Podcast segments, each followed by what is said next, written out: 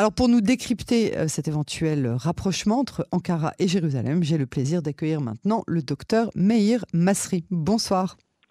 Bonsoir Yael, comment allez-vous? Très bien, je vous remercie vous-même? Très très bien. Bon bah c'est tant mieux, sofa, so good, on dit en anglais. Je rappelle euh, que vous êtes géopolitologue et spécialiste euh, du Moyen-Orient. Alors, depuis l'affaire du Marmara, de l'ambassadeur turc qu'on avait assis sur un euh, tabouret très bas, on est en relation glaciale avec la Turquie. Est-ce qu'on peut corréler ce réchauffement des relations au nouvel gouvernement Bennett Lapid ou bien est-ce qu'il y a d'autres intérêts turcs ou israéliens? Non, je ne pense pas que ce soit le changement de gouvernement en Israël, même s'il est vrai que euh, euh, Erdogan avait des relations tendues avec Netanyahou, tout comme Abdallah de Jordanie. Euh, vous savez, le pouvoir use, hein, et à force de, rester au pouvoir pendant très longtemps, et compte tenu des, des intérêts parfois pas très pas identiques, voire même contradictoires entre deux pays, les relations se détériorent. Donc effectivement, peut-être que le nouveau gouvernement y est pour quelque chose, mais c'est fondamentalement une autre raison qui pousse euh, la Turquie à, se rapprocher d'Israël et pas l'inverse, puisque c'est la Turquie qui courtise aujourd'hui Israël. Ah.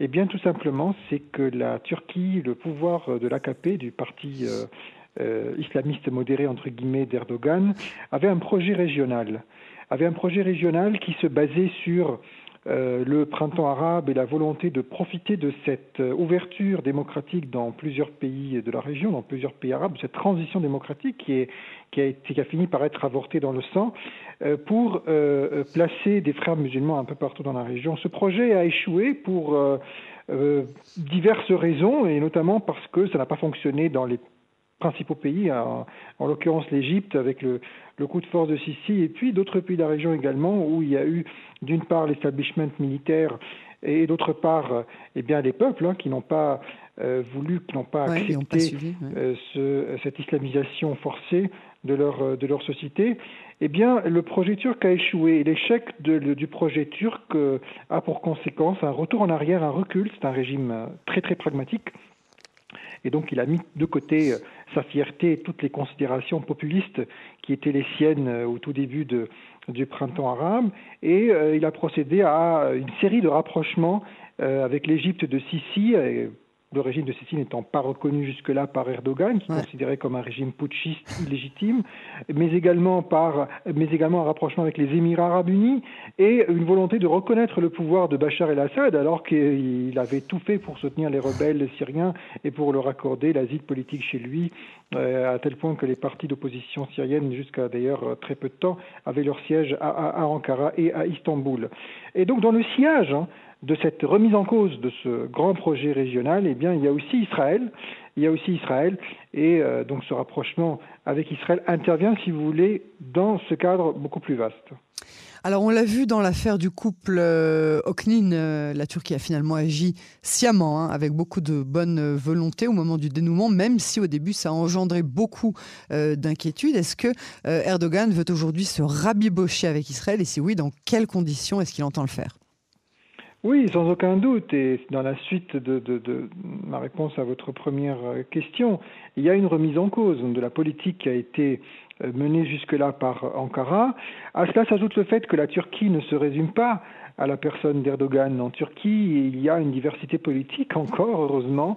Il y a une opposition très Mais qui n'est pas brimée, qui peut s'exprimer euh, librement Bien sûr, bien sûr. Il y a un chef de l'opposition du parti atatürkiste, du parti kémaliste historique, qui ne cesse d'appeler Erdogan à la démission, qui ne cesse d'appeler le peuple à manifester. Il y a des manifestations, hein. tout n'est pas bloqué, tout n'est pas euh, euh, verrouillé par, par la, le, le, pouvoir turc. Euh, et, euh, et, donc tout ne se résume pas à Erdogan. Il y a des institutions en Turquie, il y a une opposition, il y a une société civile qui fonctionne quand même, et puis la Turquie reste quand même membre de, du Conseil de l'Europe, de, plusieurs institutions européennes, donc est intégrée, si vous voulez, dans euh, le camp occidental, ne serait-ce que formellement. Deuxièmement, deuxièmement les intérêts de la Turquie sont plutôt avec Israël plutôt que contre lui. C'est-à-dire que nous avons des intérêts communs. Et ces intérêts sont d'ordre géostratégique, mais aussi sécuritaire, économique et financier.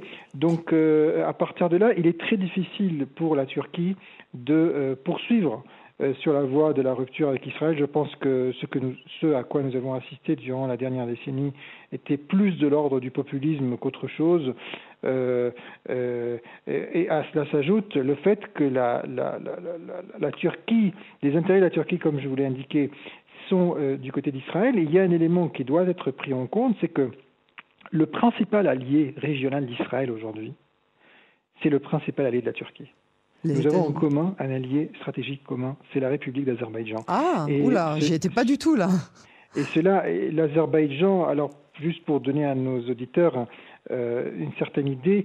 Au Moyen-Orient, il y a trois mondes. Nous connaissons le monde arabe. Le monde arabe dans sa diversité, avec des pays arabes très différents, euh, qui structurent et composent la Ligue arabe. Il y a aussi un monde iranien, puisque l'Iran c'est un monde, c'est pas un pays. Il y a en Iran un noyau perse qui constitue 51% de la population, mais il y a 49%, presque la moitié du pays qui ne sont pas des Perses, hein. c'est des, des Azéris, des Balouches, des, des Kurdes, des, des, des, des, des Lors, des Arabes. Et, et, en Turquie aussi, il y a un monde. Il y a un monde turc. Et la Turquie, il y a ce qu'on appelle le panturquisme. Ça veut dire l'orientation de la Turquie vers l'Asie centrale. Ce sont des pays dans leur écrasante majorité turcophone, à l'exception du Tadjikistan. Ah. Et euh, le pays le plus proche, donc, et le plus turcophone également, c'est l'Azerbaïdjan. C'est un pays qui est dans la continuité civilisationnelle, culturelle et aussi stratégique de la Turquie. C'est un pays très très proche. À chaque fois qu'Erdogan parle du président euh, azerbaïdjanais, il dit euh, notre mon frère euh, Ilham, Ilham Aliyev, qui est le, le, le, président d'Azerbaïdjan, qui est un dictateur, hein, qui a hérité hein, le pouvoir de son père, à l'image de Bachar el-Assad en Syrie, qui a également hérité de son père Hafez el-Assad. Donc c'est une république très autoritaire. C'est aussi un pays qui a majorité chiite, hein, l'Azerbaïdjan. Mais, mais c'est un pays très laïque et c'est un pays tourné vers l'Occident de manière résolue. Et c'est un pays très proche d'Israël. Son armement est essentiellement israélien. Et cette euh, alliance israélo-azerbaïdjanaise s'est illustrée et s'est confirmée lors de la dernière confrontation militaire entre l'Azerbaïdjan et l'Arménie. En Israël, nous avons euh, certaines solidarités populaires, émotionnelles avec le peuple arménien pour des raisons historiques évidentes, mais aussi parce que l'Arménie est un pays euh, euh démocratique.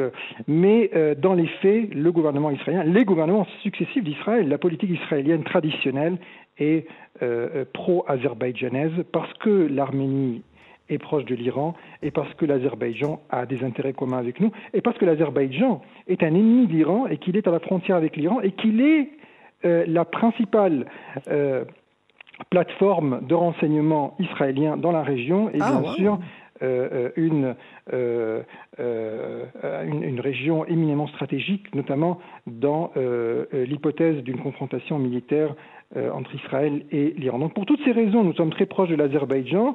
L'Azerbaïdjan d'ailleurs est notre principal fournisseur de pétrole et nous sommes son principal fournisseur d'armes, et ce même Azerbaïdjan, qui est notre allié stratégique et euh, notre premier allié stratégique dans la région, est également le principal et le premier allié stratégique de la Turquie. Donc pour toutes ces raisons. Alors comment, comment a réagi euh, dans ce cas-là euh, l'Azerbaïdjan à la, au refroidissement glacial des relations entre Israël et, et la Turquie? Ils n'ont pas essayé de, de, de, faire office de médiateur pour essayer d'arranger les choses? Eh il l'a fait, il l'a fait, il l'a fait notamment à l'issue de la dernière confrontation l'année dernière entre l'Azerbaïdjan et l'Arménie, lorsque euh, euh, l'Azerbaïdjan a appelé la, Turquie et Israël à se réconcilier et a proposé sa médiation. Et il a d'ailleurs joué un rôle de manière tout à fait formelle, et, c'est d'ailleurs à l'issue de cette la victoire hein, azerbaïdjanaise sur les, les, Arméniens. Je le dis avec beaucoup de peine pour les raisons que vous pouvez imaginer.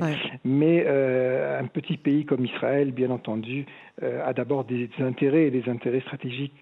Euh, nous n'avons pas le luxe de pouvoir choisir nos amis et nos, et nos alliés comme il est, comme il est, il peut être facile de, de, de comprendre.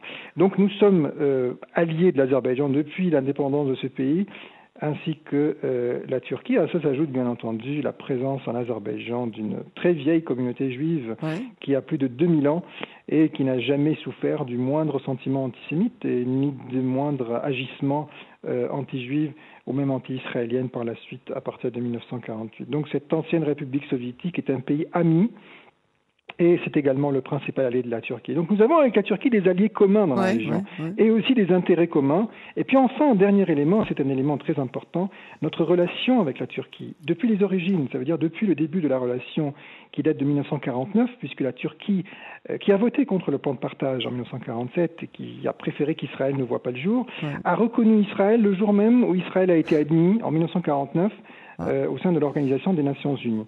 Et la Turquie a à ce moment-là reconnu Israël euh, euh, de facto, euh, et puis 20 ans plus tard l'a reconnu de jure, ça veut dire a reconnu la légitimité même de, l'État d'Israël. Donc cette relation extrêmement ancienne avec la, Turquie est une relation qui est non seulement avec le pouvoir turc, mais aussi avec la société civile turque. C'est pour ça que notre non-relation avec la société civile turque n'a pas été tellement affectée par la détérioration des relations entre les derniers gouvernements Likoud et le pouvoir euh, d'Erdogan.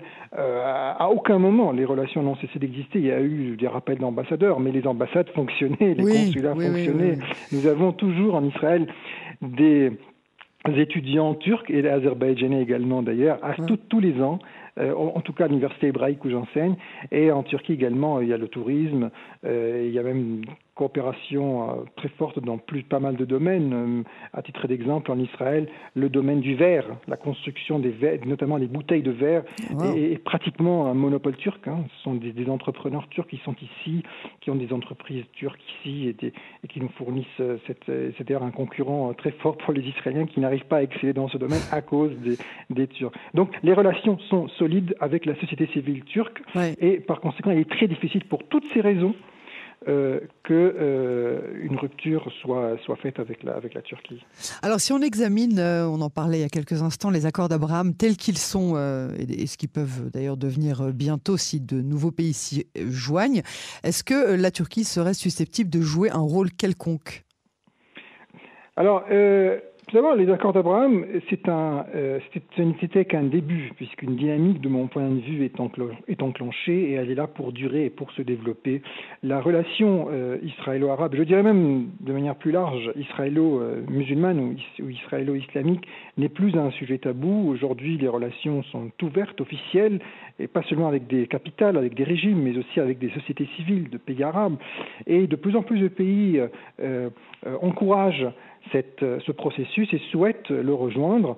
Euh, je pense à des pays euh, membres de la Ligue arabe, je pense à la Mauritanie, je pense au Qatar, je pense au Sultanat d'Oman, à, l'Arabie saoudite aussi d'ailleurs, même s'ils sont assez prudents et, et, et, dans, leur, dans leurs déclarations, mais aussi à des pays membres de l'organisation de la conférence islamique, je pense à l'Indonésie ou encore au Pakistan. Historiquement, la Turquie a joué un rôle dans le rapprochement euh, israélo-arabe et israélo-musulman, puisque la Turquie est le, pays, le, premier pays à majorité musulmane dans le monde à euh, reconnaître Israël, euh, comme je l'ai dit précédemment.